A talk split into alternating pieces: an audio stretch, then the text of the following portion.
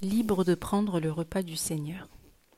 1 Corinthiens chapitre 11 versets 23 à 26 dit En effet, j'ai reçu du Seigneur ce que je vous ai transmis. Le Seigneur Jésus, la nuit où il a été arrêté, a pris du pain.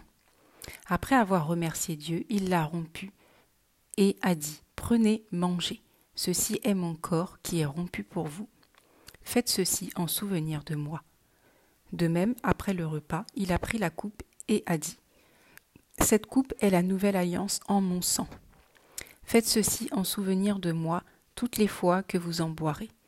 En effet, toutes les fois que vous mangez ce pain et que vous buvez cette coupe, vous annoncez la mort du Seigneur jusqu'à ce qu'il vienne. Le corps et le sang de Jésus ont été donnés pour la multitude de personnes qui étaient sous le poids du péché, c'est le signe même de ce que désormais notre chair a été crucifiée avec Christ et que notre sang infecté par le péché a été purifié. Le sang et le corps de Jésus sont accessibles à tous. Vous pouvez donc, dans la foi en son sacrifice pour vous, le prendre même dans votre maison. Certaines personnes se demandent si elles ont le droit de les prendre en dehors des murs de leur église ou si elles ont absolument besoin d'être en présence d'un prêtre, d'un pasteur ou d'autres chrétiens pour prendre le repas de Jésus. La réponse est oui. Vous êtes une brebis de Jésus si votre cœur est sincère avec lui, si vous vous êtes sérieusement engagé avec lui, alors l'alliance est pour vous. Pas besoin de protocole particulier pour prendre le repas de Jésus. D'ailleurs, il a dit dans Apocalypse chapitre 3 verset 20. Voici, je me tiens à la porte et je frappe. Si quelqu'un entend ma voix et ouvre la porte, j'entrerai chez lui, je souperai avec lui et lui avec moi.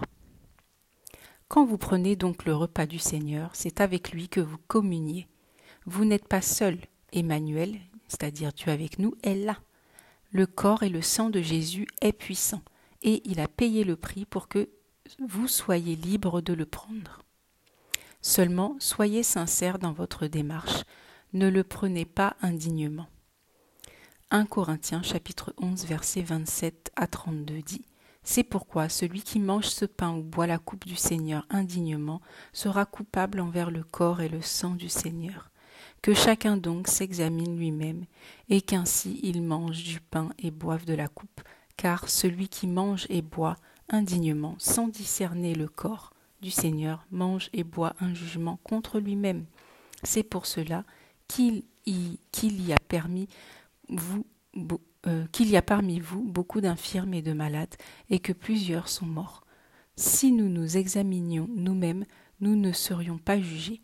Mais quand nous sommes jugés, c'est le Seigneur qui nous corrige afin que nous ne soyons pas condamnés avec le monde. Prendre indignement le repas du Seigneur Jésus revient par exemple à demeurer volontairement dans un péché, à refuser de se repentir d'un péché, à ne pas croire vraiment au sacrifice de la croix, à se moquer de Dieu, à prendre son corps et son sang comme si c'est une vulgaire nourriture sans, sanctifier le nom du Père céleste. Matthieu chapitre 6 verset 9 dit Voici donc comment vous devez prier. Notre Père céleste, que ta sainteté, la sainteté de ton nom soit respectée.